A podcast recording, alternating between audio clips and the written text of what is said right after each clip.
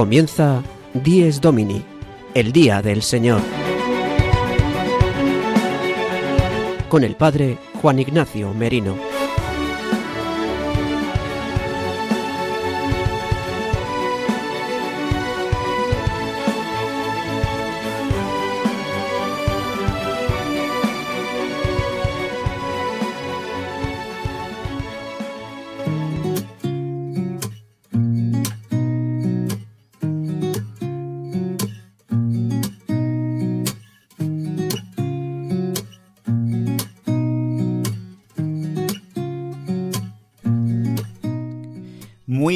Días, queridos amigos de Radio María.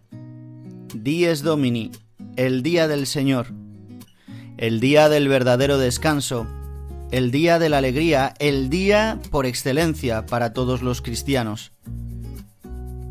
El día de la Pascua semanal de la muerte y resurrección de nuestro Señor Jesucristo es el día que hoy celebramos, el domingo.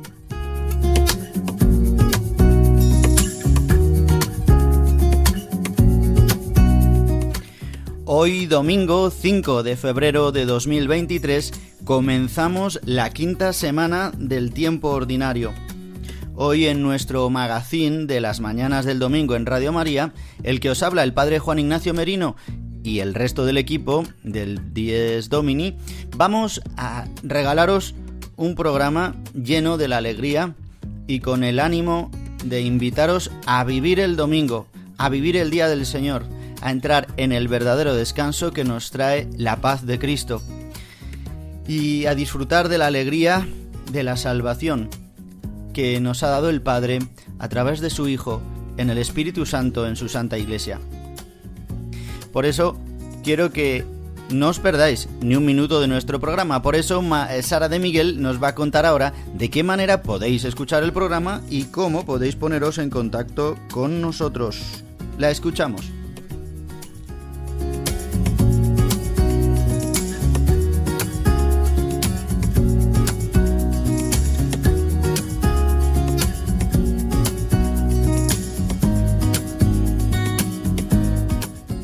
Queridos oyentes, para escuchar nuestro programa Dies Domini lo podéis hacer en directo todos los domingos de 8 a 9 de la mañana, una hora menos en Canarias, a través de la frecuencia de Radio María de tu localidad.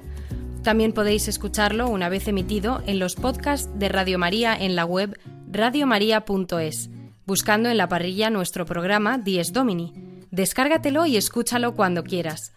Además, podréis escucharlo a través de las plataformas digitales Spotify, Apple Podcast y Google Podcast, suscribiéndoos para escucharlo todas las semanas. Si queréis poneros en contacto con nosotros, podéis hacerlo a través del correo electrónico diesdomini@radiomaria.es. Repito, diesdomini@radiomaria.es, al cual podéis enviarnos preguntas, sugerencias o cualquier comentario. Feliz día del Señor.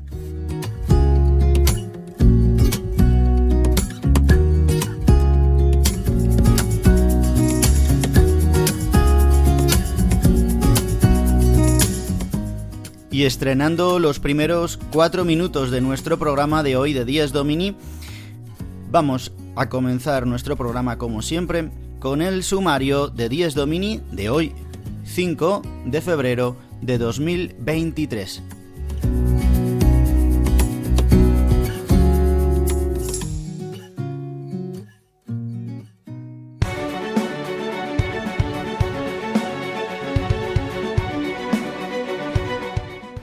El sumario de Dies Domini.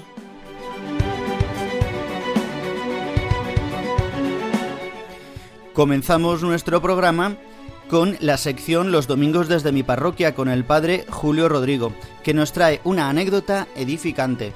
Hoy nos va a hablar de cómo le marcó la experiencia de un sacerdote.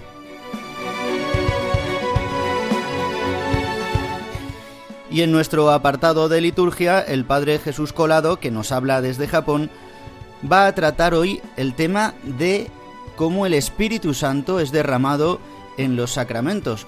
En concreto nos va a hablar de un momento muy especial en la Eucaristía, llamado la epíclesis.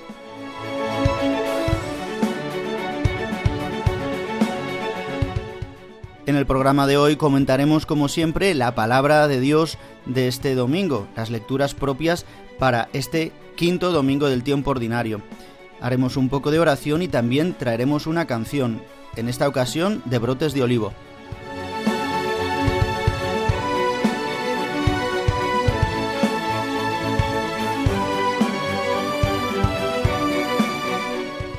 Durante unos minutos hablaremos también de la Jornada Mundial del Enfermo que se celebra el próximo 11 de febrero, sábado, Día de la Virgen de Lourdes.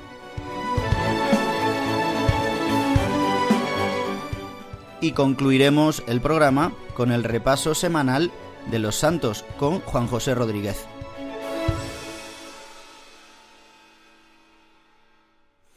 Y queridos amigos de Radio María, sin más, damos comienzo a la primera sección de nuestro programa Dies Domini con el padre Julio Rodrigo, desde su parroquia de Boadilla del Monte. Escuchemos la anécdota que nos tiene preparada para hoy.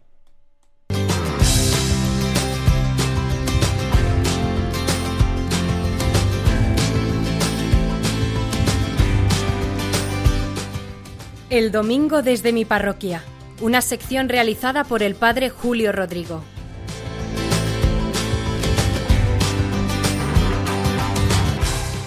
Muy buenos días y muy buen domingo a todos los oyentes de Radio María, a los que en esta primera hora del domingo están escuchando este programa del Día del Señor, Dies Domini.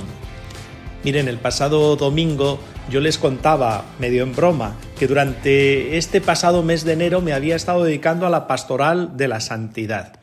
Se lo decía porque había estado celebrando con solemnidad la fiesta de San Antón, el patrón de los animales, la fiesta de San Sebastián y luego la fiesta también de San Babilés, de nuestro patrón de Boadía del Monte. Pensaba que era una bonita tarea, porque los santos siempre son atractivos y no pasan de moda. Y fíjense que pensando en lo que les contaba la semana pasada, no sé por qué, qué cruces ha habido en mi cabeza, sobre todo por contarles alguna anécdota, me ha venido a la mente un sacerdote italiano. Yo no le conocí personalmente, pero hace algún tiempo nos contaron una pequeña reseña biográfica que se ha quedado ahí bien clavada en mi corazón. Fue en un encuentro anual de sacerdotes europeos vinculados al movimiento de los focolares. En ese encuentro está la costumbre de hacernos pequeñas semblanzas de la vida de los sacerdotes que han fallecido en el año anterior, entre encuentro y encuentro. De casi ninguno me acuerdo de nada. Sin embargo, de este sacerdote del norte de Italia me acuerdo perfectamente. De su nombre no lo recuerdo, lo he olvidado. Pero lo que dijeron de él, como les digo, se ha quedado ahí como bien impreso en mi corazón. Porque este hombre tenía ese buen gusto a Dios que dejan las personas cuando están bien enraizadas en el Evangelio, en la palabra de Dios, y dejan un recuerdo imborrable en todos. Sus compañeros nos dijeron de él lo siguiente, que era un hombre muy querido, muy apreciado por toda la población donde vivía, un hombre muy austero, un hombre, como les digo, muy enraizado en Dios y que él tenía unas costumbres muy arraigadas en el Evangelio, que continuaba haciéndolas a pesar de la edad, pues falleció siendo anciano, estaba jubilado de las tareas que él había realizado. De sacerdote uno no se jubila, pero de los cargos, de las responsabilidades, con la edad es normal, uno tiene necesidad también de jubilarse. El caso es que nos contaron algunas de estas costumbres que ellos decían que estaban como muy enraizadas en el Evangelio. Y es que le gustaba salir a la montaña y le encantaba pasear, le encantaba irse solo y pasar la noche entera en la montaña en oración, al estilo de Jesús. Y sus compañeros le decían, oye, que ya eres mayor, que esto es peligroso, que te puede pasar algo, o puedes coger frío, o algún animal te puede atacar, o alguna persona con mala intención puede venir y atentar contra ti. Y él siempre repetía lo mismo, es verdad, me pueden suceder estas cosas, pero así hacía Jesús así hago yo.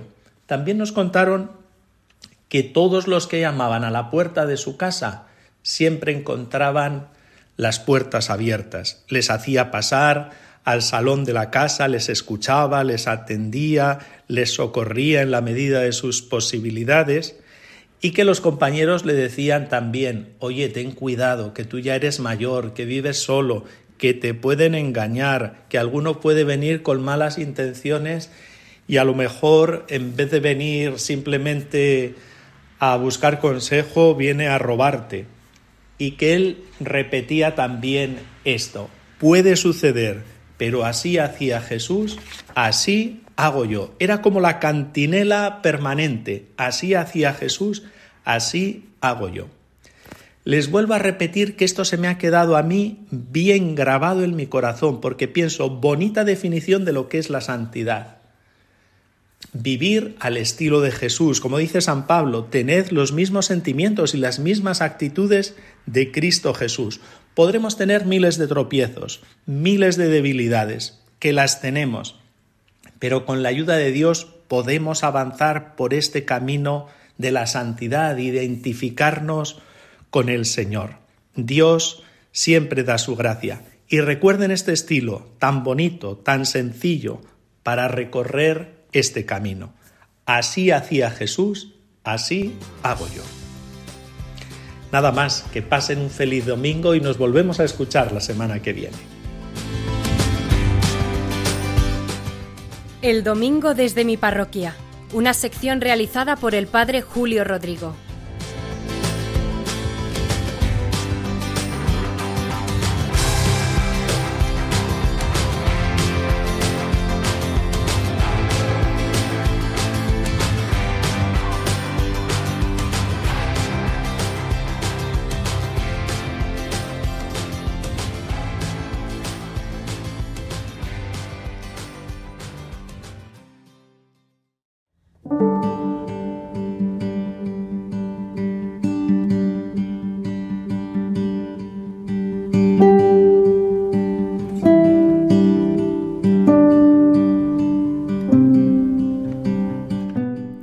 Llegamos al momento de ponernos en las manos de Dios a través de la oración colecta de la Eucaristía Dominical.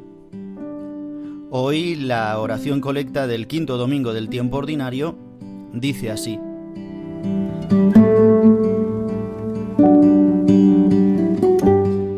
Protege, Señor, con amor continuo a tu familia para que, al apoyarse en la sola esperanza de tu gracia del cielo, se sienta siempre fortalecida con tu protección.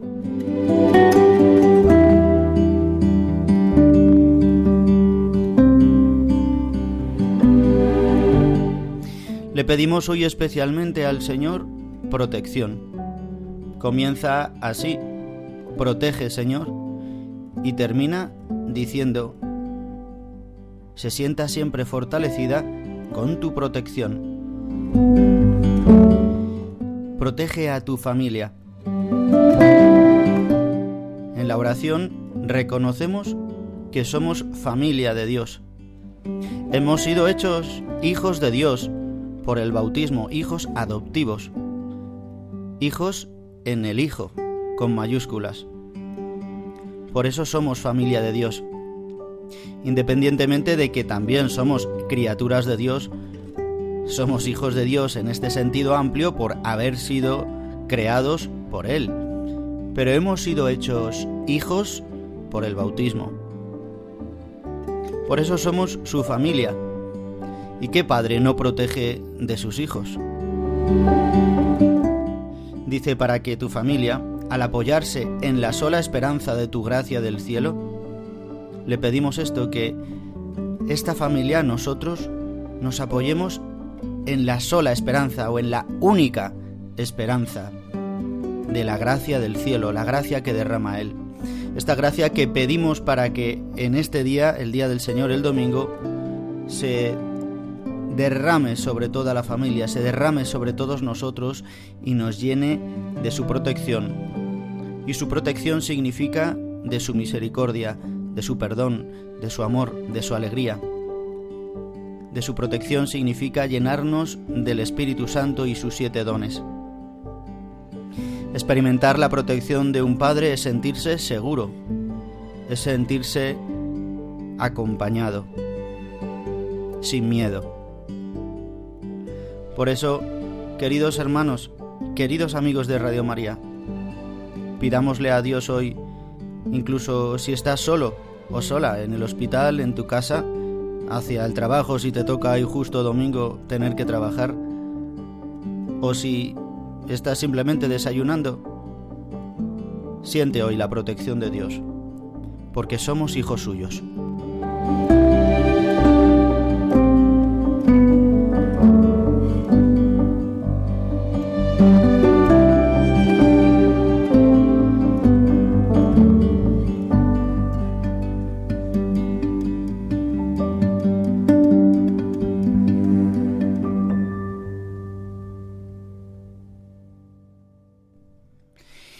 Está con nosotros el Padre Jesús Colado, que nos habla, como siempre, desde Japón, y nos trae una pincelada litúrgica para este domingo. Hoy nos va a hablar de un momento muy especial, una palabra muy extraña, llamada epíclesis. Le escuchamos.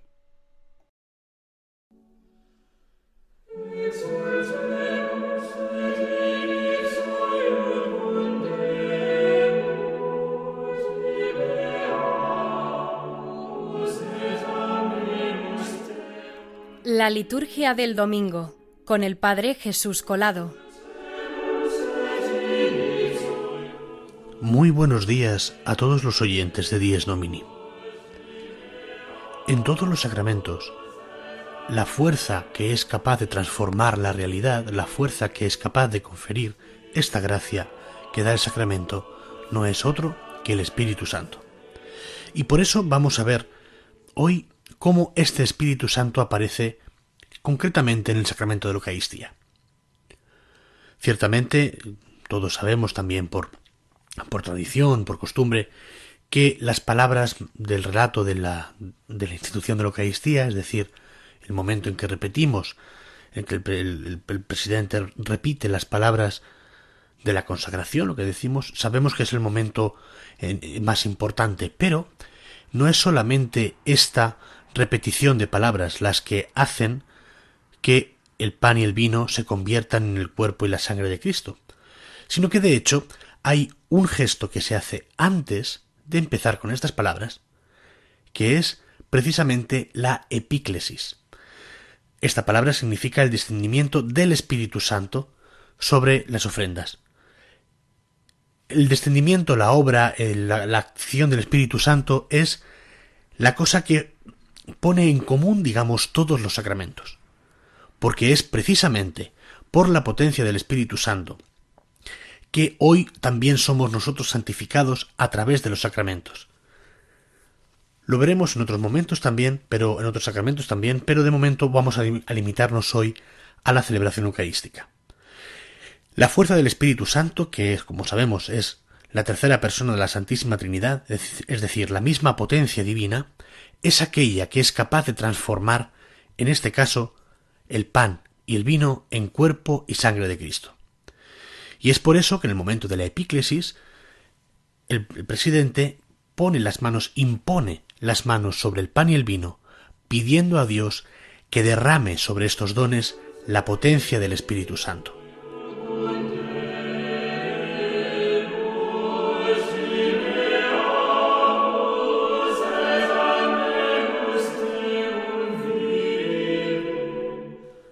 Esto lo encontramos en las cuatro plegarias eucarísticas, tanto en la primera como la segunda, tercera, la cuarta. La segunda, además, tiene una pequeña particularidad, y es que este descenso del Espíritu Santo se pide, sí, sobre el pan y el vino, pero también se pide que este mismo Espíritu descienda sobre todos nosotros.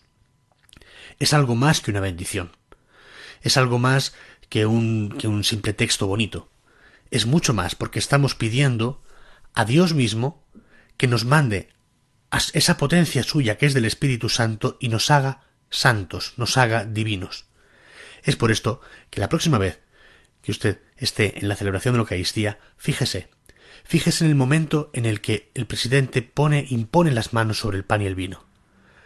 No lo vemos, no es algo visible, y sin embargo podemos ver todos, podemos sentir todos, cómo la potencia del Espíritu Santo que ha querido ser transmitida por la imposición de manos, concretamente en Eucaristía, vemos que por esta imposición de manos, Dios, que es todopoderoso, ha querido usar este signo visible y este signo eh, digamos, humilde también, como es simplemente la simple imposición de manos, acompañado de las palabras adecuadas, hace que Dios realice su obra de nuevo, realice el misterio único de la muerte y resurrección de Jesucristo y lo haga presente, realmente y actualmente en las especies del pan y del vino.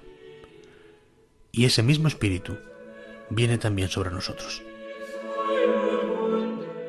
Que tengan todos un muy buen domingo.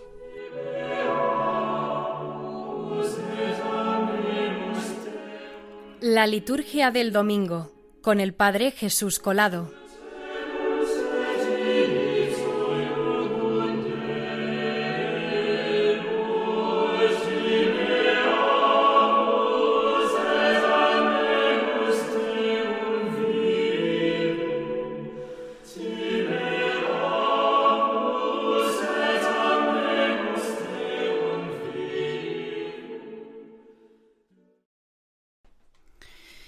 Y recordarte que estás escuchando Dies Domini, el magazín de las mañanas de los domingos en Radio María de 8 a 9 de la mañana, una hora menos si nos escucháis desde Canarias, y que si no podéis escucharnos a través de los podcasts en radiomaria.es o a través de las plataformas como Spotify, Apple Podcast y Google Podcast.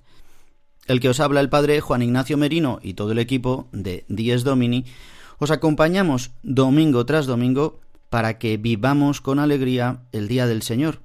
Y llegamos ahora al momento en el que siempre comentamos un poco brevemente la palabra de Dios. Hoy continuamos con eh, el Evangelio de San Mateo en el capítulo 5. Vuelvo a repetirlo, durante todo este año litúrgico vamos a escuchar a San Mateo.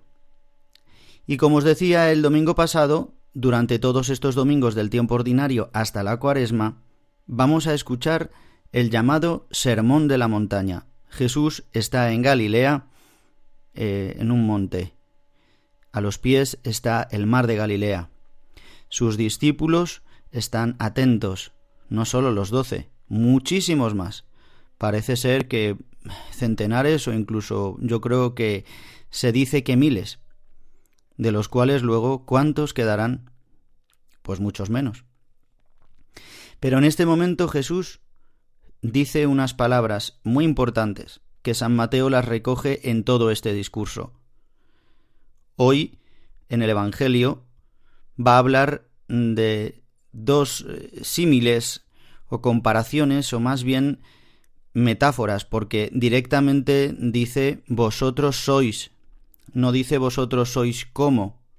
Por lo tanto, es una metáfora o incluso una alegoría, porque son varias metáforas unidas. Dice el Señor así, vosotros sois la sal de la tierra. Y si la sal se vuelve sosa, ¿con qué se salará? Después dirá, vosotros sois la luz del mundo. No se puede ocultar una ciudad puesta en lo alto de un monte.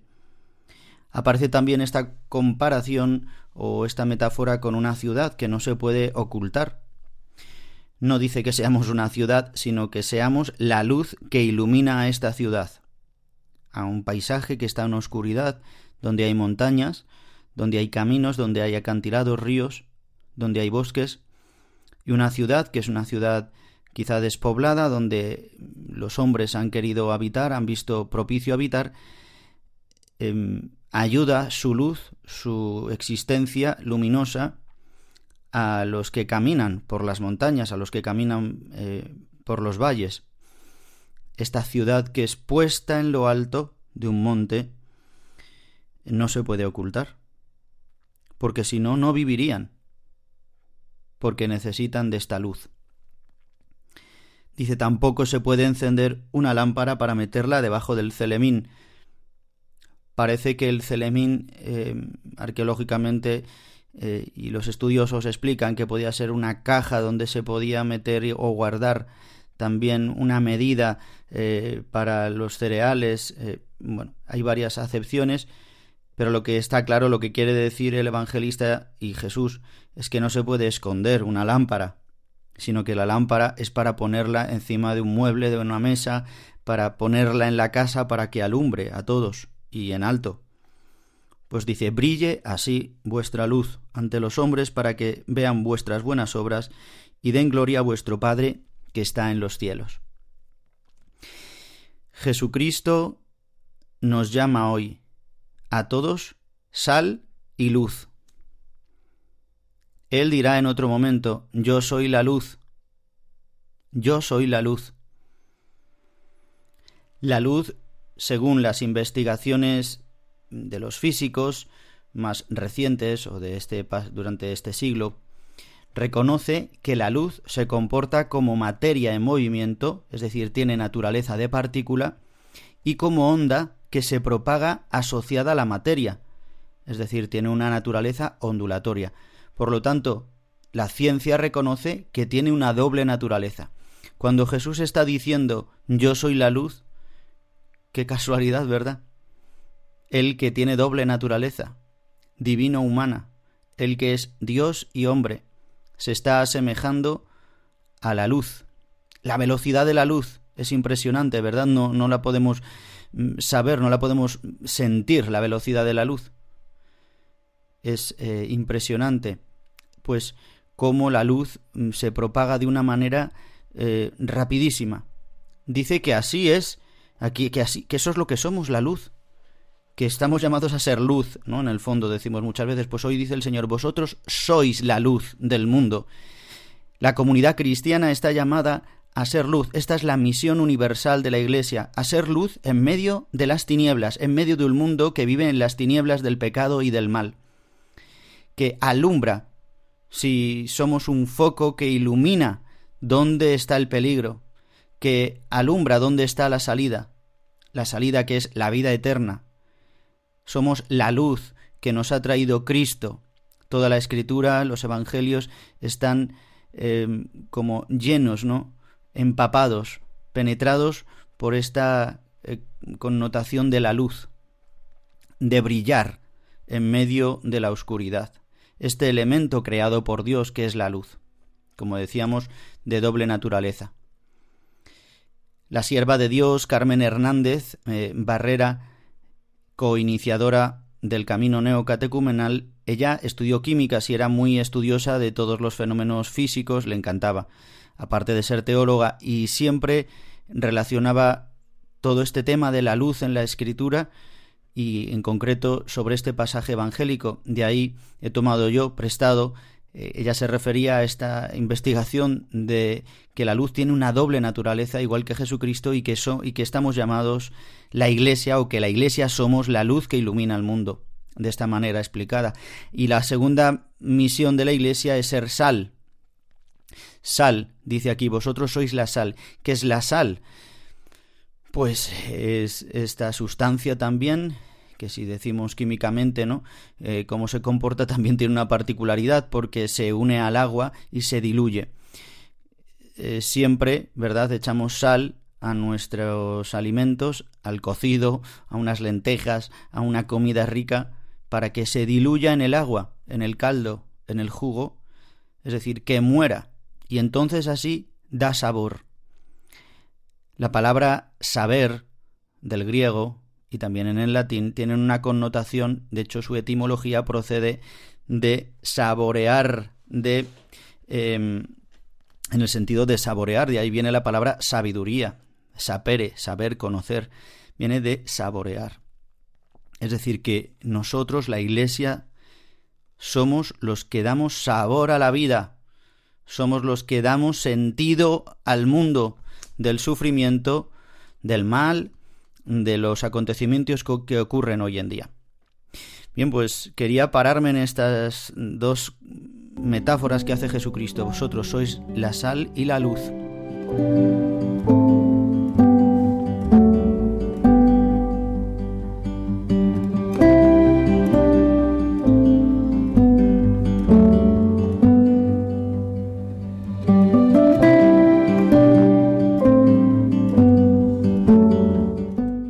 Solamente referirme a las dos primeras lecturas. La primera, que es de Isaías, donde aparece, ¿no? es como eh, nos invita la Iglesia a que miremos que en el Antiguo Testamento los profetas ya hablan de esta luz, de esta luz que surgirá como la aurora que alumbrará las tinieblas. Y de igualmente el Salmo responsorial, donde responderemos todos, el justo brilla en las tinieblas como una luz.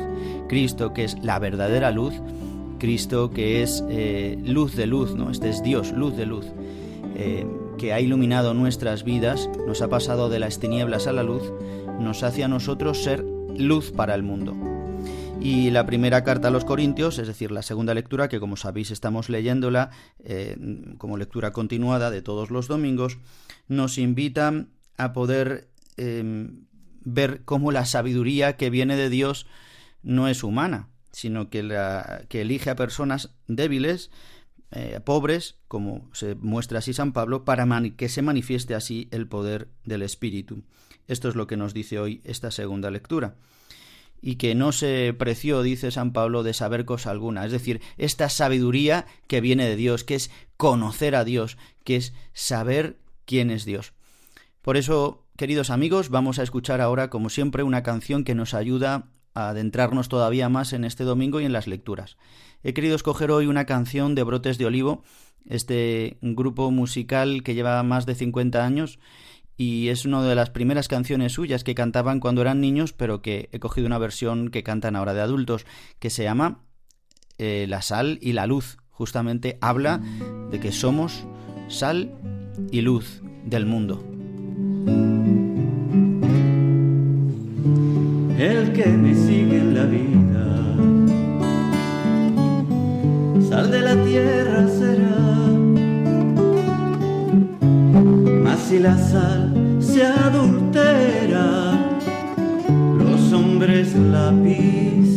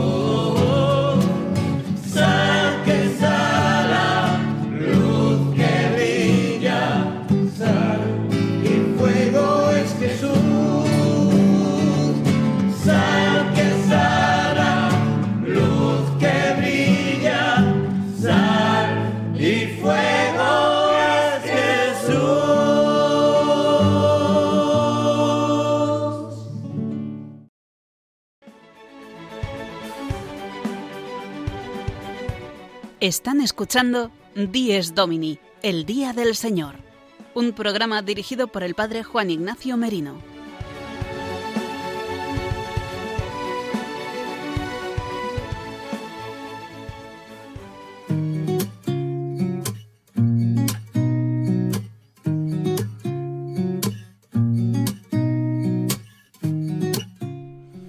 Y llegando a los 36 minutos de nuestro programa Dies Domini, en las mañanas del domingo en Radio María, después de haber escuchado un poco las lecturas de este domingo, de las secciones habituales sobre la liturgia y la anécdota semanal, habiendo tenido nuestra canción, quería ahora que comentásemos eh, la jornada que vamos a celebrar el próximo sábado 11 de febrero de 2023. Celebramos Nuestra Señora de Lourdes. Celebramos que la Virgen María se apareció en Francia, en esta gruta, donde Bernadette Subirus fue elegida para contemplar y escuchar estos mensajes y estas apariciones que hizo la Virgen María y que vio cómo este manantial brotaba de la tierra para salud y salvación de todos los hombres que acudieran allí. Desde entonces, la Santa Sede desde hace 31 años, eh, convoca esta Jornada Mundial del Enfermo.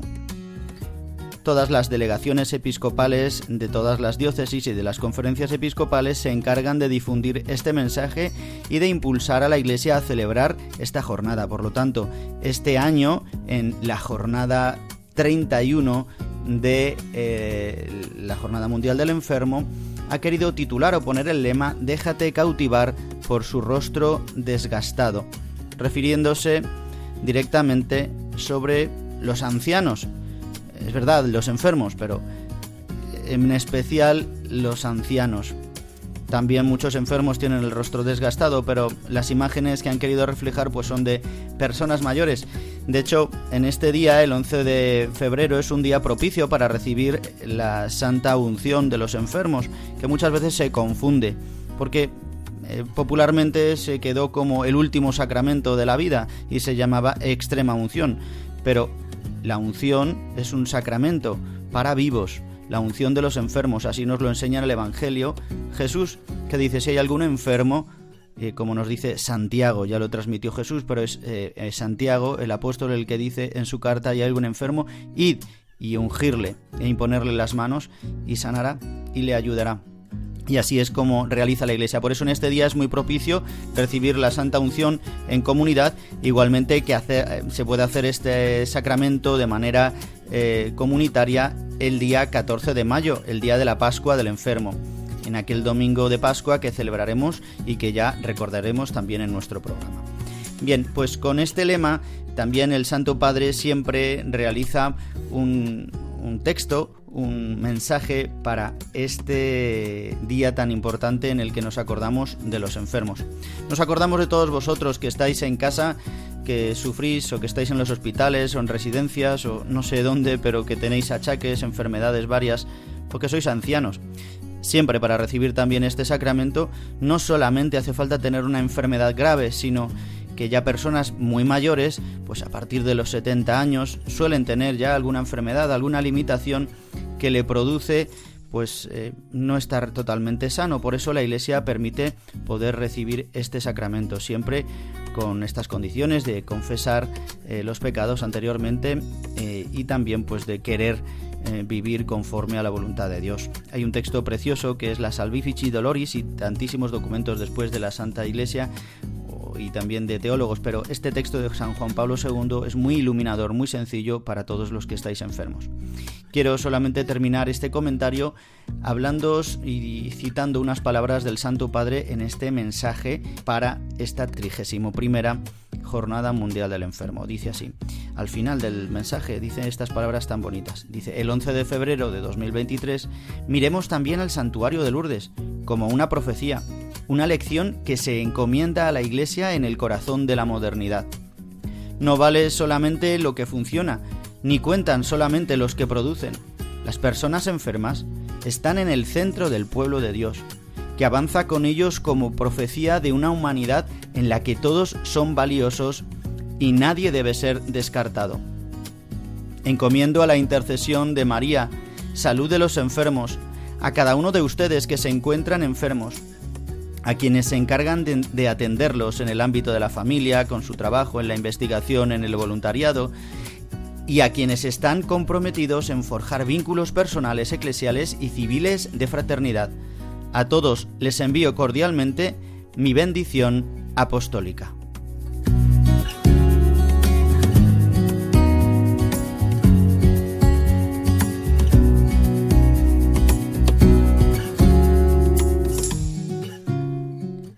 Y estas son las palabras finales del mensaje de este año del Santo Padre el Papa Francisco para la Jornada Mundial del Enfermo. Pues bien, os animo a todos a que nos acordemos de los enfermos aquí en Radio María, especialmente con el programa Tiempo de Cuidar y otros espacios donde se trata mm, sobre la enfermedad, pues os animo a todos porque también esta radio está diseñada para todos los que no podéis acudir a la iglesia, los que os sentís solos, también para los que estáis enfermos. Pongámonos en manos de la Virgen María para que por su intercesión también podáis ser sanados, pero sobre todo para permanecer y ser testimonio, como ha dicho el Santo Padre, que claro que sirven los enfermos para el Santo Pueblo de Dios. Su ofrecimiento, su vida de entrega en el dolor, en la incomprensión, en la soledad, eh, da un fruto enorme, unido al sufrimiento de Cristo, unido a la muerte y su resurrección.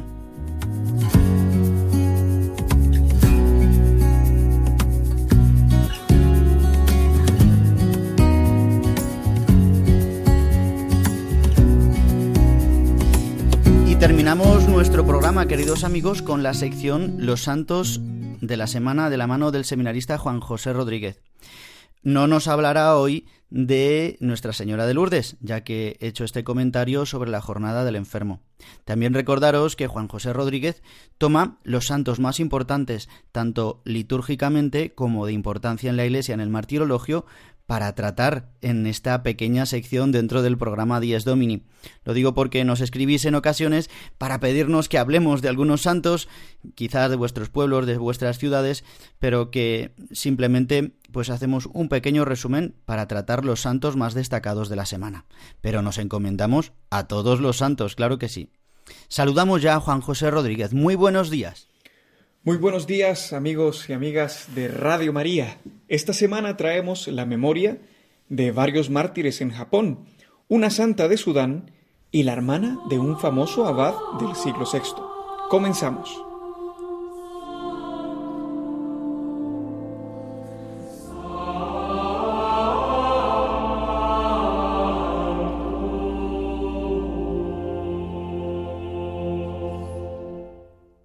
Los Santos de la Semana, con la colaboración de Juan José Rodríguez.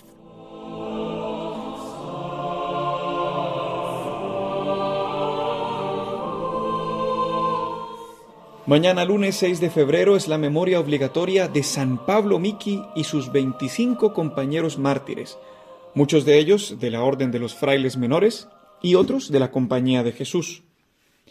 Nos remontamos al siglo XVI en medio de un ambiente de grandes turbulencias políticas en Japón. Habiendo salido a la luz un edicto que prohibía el cristianismo en el país, se abalanzó en contra de los misioneros y contra el pueblo de Dios una persecución terrible. La libertad religiosa acabaría por entonces en aquel país. Un hito histórico sucedió el 5 de febrero de 1597, cuando 26 cristianos fueron crucificados en Nagasaki, al extremo del país, en la parte suroeste.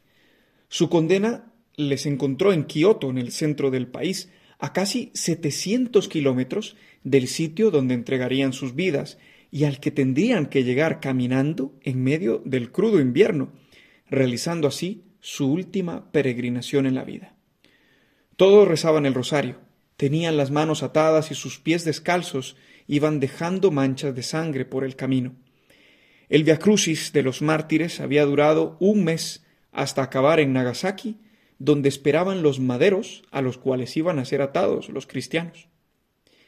Muchos de ellos españoles, provenientes de Filipinas, donde ya habían emprendido su misión evangelizadora. Los crucificados empezaron a alabar al Señor, y así el instrumento concebido para el terror se transformaba en un lecho de amor, donde se consumaba la más perfecta unión entre estas almas santificadas y su más excelso Creador. Pablo Mikli exclamó con fuerte voz, Soy japonés y jesuita. Al llegar este momento, no me apartaré de la verdad. No hay mayor camino de salvación que ser cristiano. Este me enseña a perdonar a mis enemigos, perdono al rey y a los causantes de mi muerte, y les pido que reciban el bautismo. Así les animaba el mártir, y así profesaba su fe ante la gran asamblea mezclada de verdugos y de muchedumbre.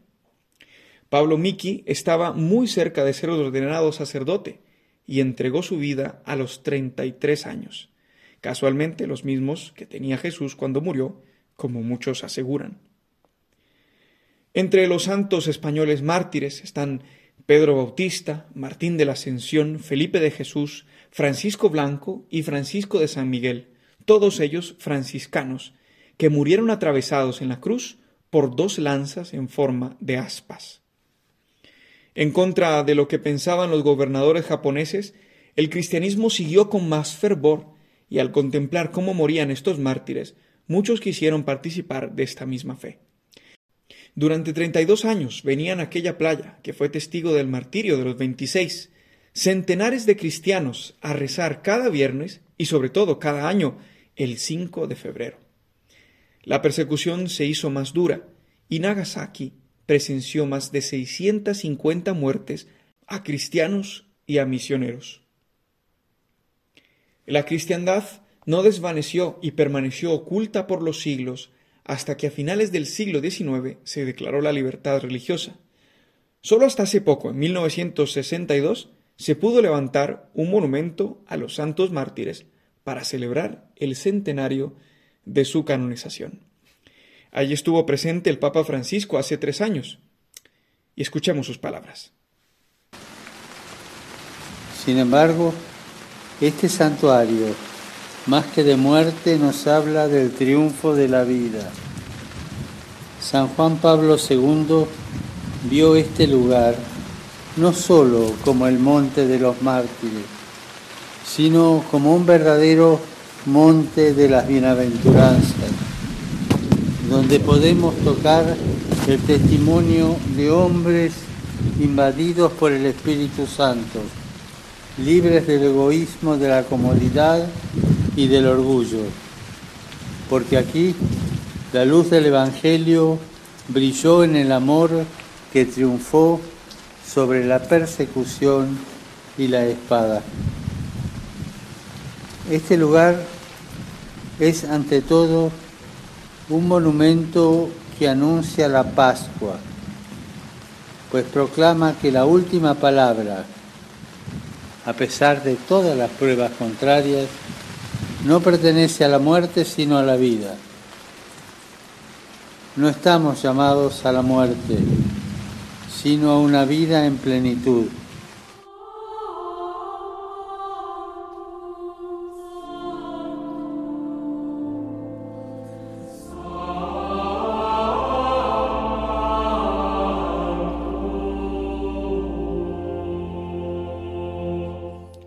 Continuamos con los santos de la semana y a propósito del Papa Francisco que está en este momento en Sudán del Sur celebrando la Santa Eucaristía, queremos hacer mención de Santa Josefina Vaquita, una santa de este país, de Sudán del Sur, cuya memoria libre tendrá lugar el próximo miércoles 8 de febrero.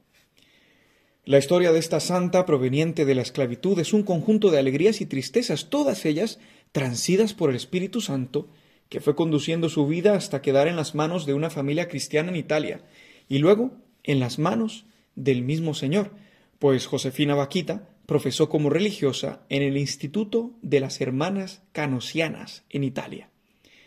Ejercitó su caridad hacia los hermanos como cocinera, portera, sacristana y enfermera de soldados. Murió el 8 de febrero de 1947 Once años después habría iniciado su proceso de canonización y finalizaría este proceso el primero de octubre del año 2000, cuando el Papa San Juan Pablo II la proclamó santa. Terminamos nuestra sección recordando a otra santa virgen, hermana de San Benito de Nurcia. Estamos hablando de Santa Escolástica. De ella escribe San Gregorio Magno, fiel seguidor de la regla de San Benito.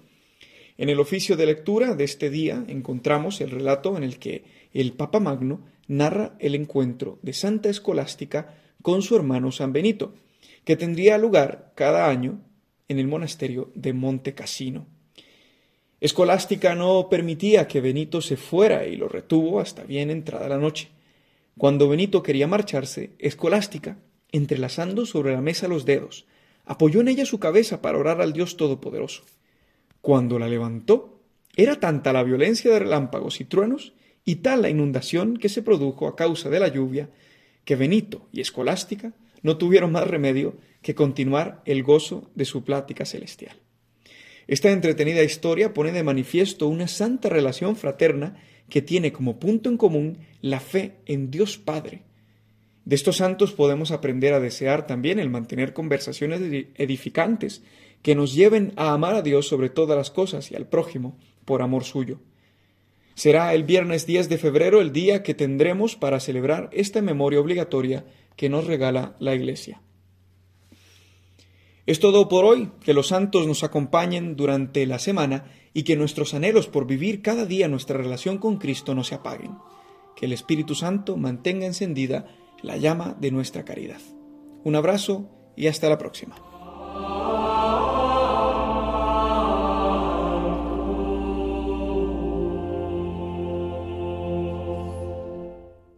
Los Santos de la Semana, con la colaboración de Juan José Rodríguez.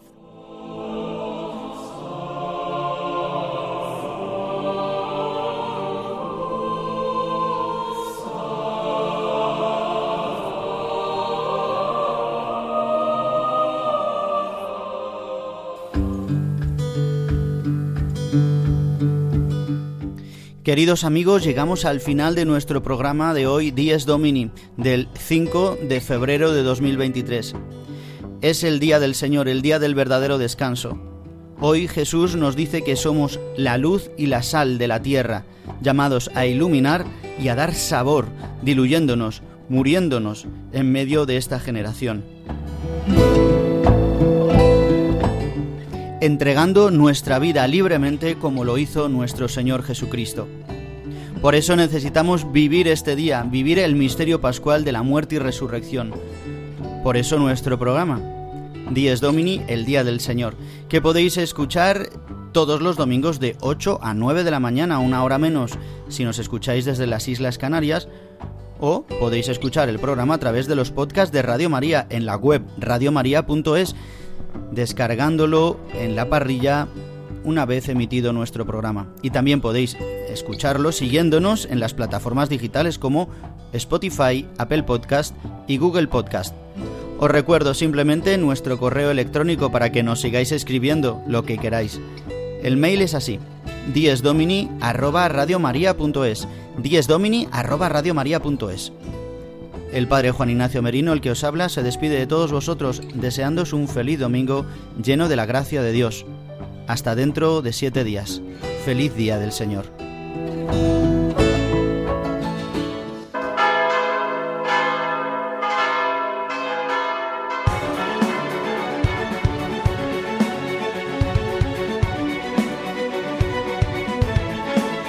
Han escuchado Dies Domini, el Día del Señor.